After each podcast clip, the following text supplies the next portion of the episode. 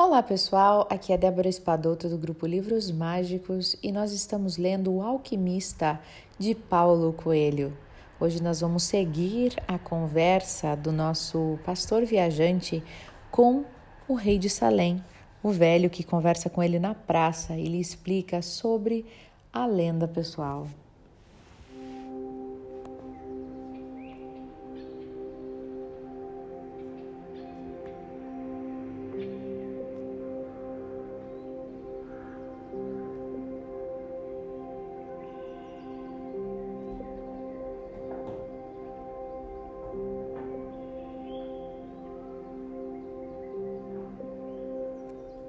Tudo o que o velho estava dizendo não fazia muito sentido para o rapaz, mas ele queria entender quais que eram essas forças misteriosas que tentavam nos provar que é impossível realizar a lenda pessoal.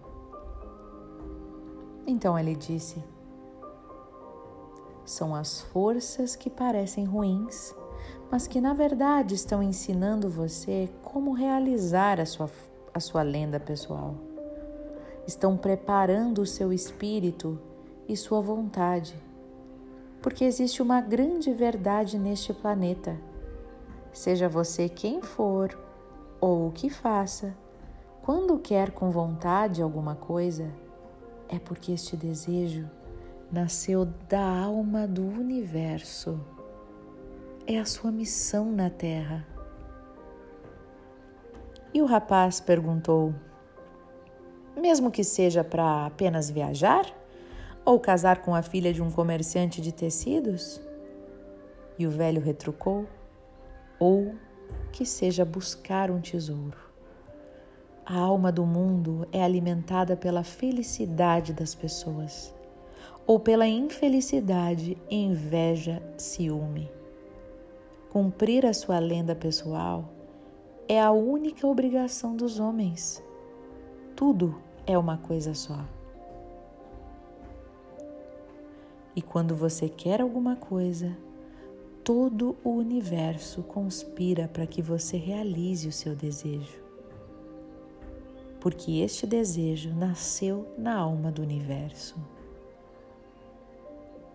Durante algum tempo, ficaram em silêncio, olhando a praça e as pessoas. E foi o velho quem falou primeiro. Por que você cuida de ovelhas? Porque eu gosto de viajar, respondeu o pastor.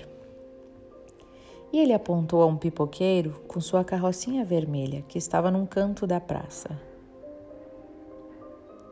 Aquele pipoqueiro ali também sempre desejou viajar quando criança, mas preferiu comprar uma carrocinha de pipoca, juntar dinheiro durante anos e, quando estiver velho, vai passar um mês na África. Jamais entendeu que a gente sempre tem condições para fazer o que sonha. Ele devia ter escolhido ser pastor, pensou em voz alta o rapaz. Mas ele pensou nisso, disse o velho. Mas os pipoqueiros são mais importantes que os pastores. Os pipoqueiros têm uma casa, enquanto os pastores dormem ao relento. As pessoas preferem casar com suas filhas casar as suas filhas com pipoqueiros do que com pastores.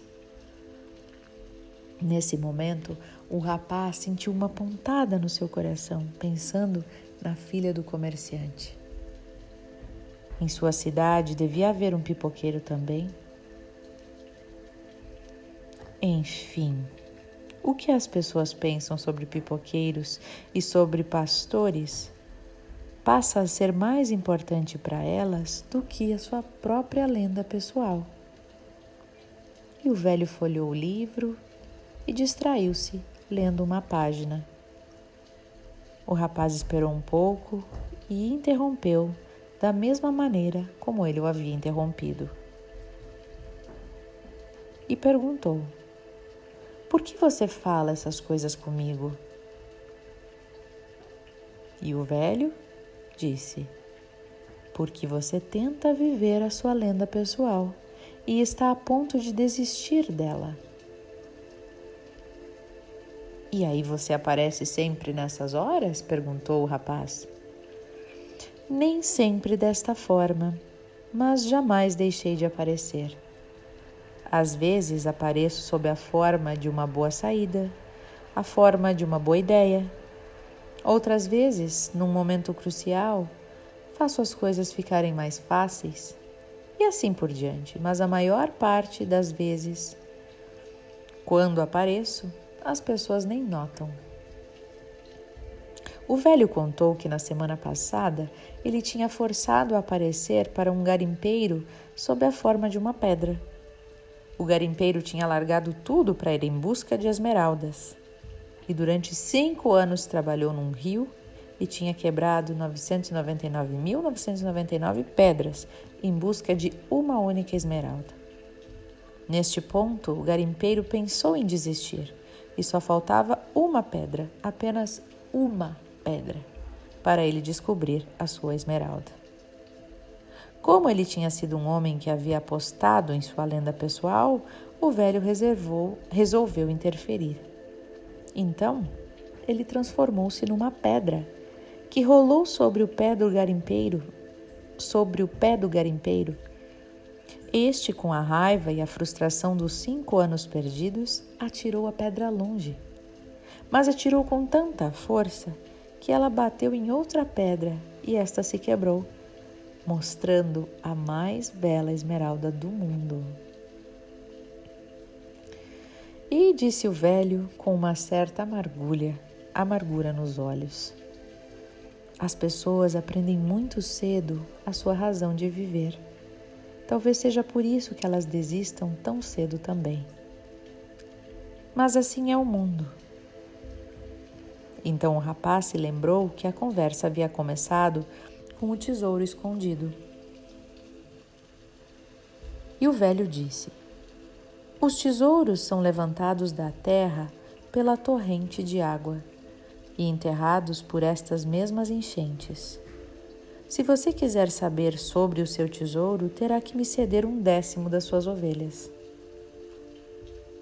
E não serve um décimo do tesouro? perguntou o rapaz.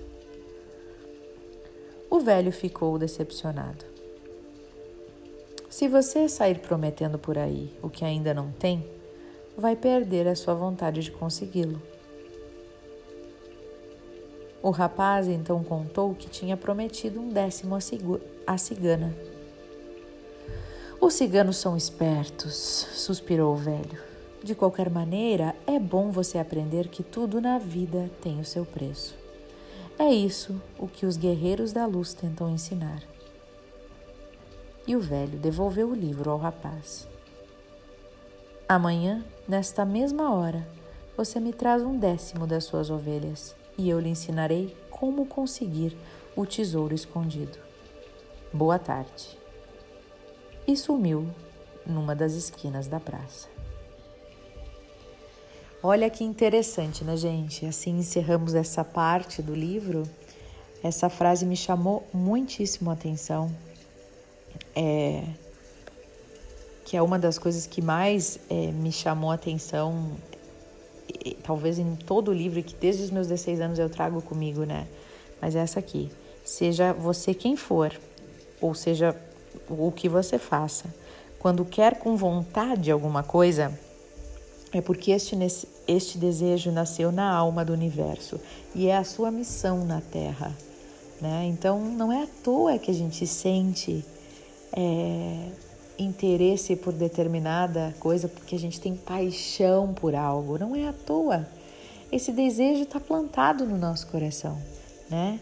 E principalmente quando é aquele desejo que não é um desejo de é, pretensioso, que ele não é um desejo que a gente quer fazer algo para atingir um fim.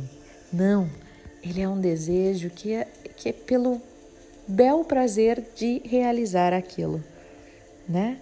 Seja um artista, um, é, seja lá o que for, né? É aquilo que a gente se contenta só por estar ali fazendo, sem uma pretensão de ter resultados. É aquilo que a gente faria mesmo se não, não recebêssemos dinheiro algum.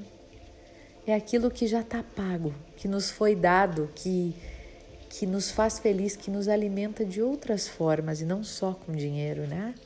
E não é o dinheiro que alimenta e que mantém, nos mantém fazendo aquilo. Então, todos nós temos isso no nosso coração. Se a gente se distraiu e se esqueceu, e algumas forças misteriosas aí tentaram nos dizer que não devíamos é, seguir por este caminho, talvez é sempre bom é, pensar sobre isso, né? Por que foi mesmo que eu não segui a minha paixão da vida, né? Eu deixo vocês com essas reflexões, com o desejo de plantar no coração de cada um a semente que pode iluminar a sua lenda pessoal, por mais apagadinha que ela esteja. Um beijo no coração de todos e até o nosso próximo áudio.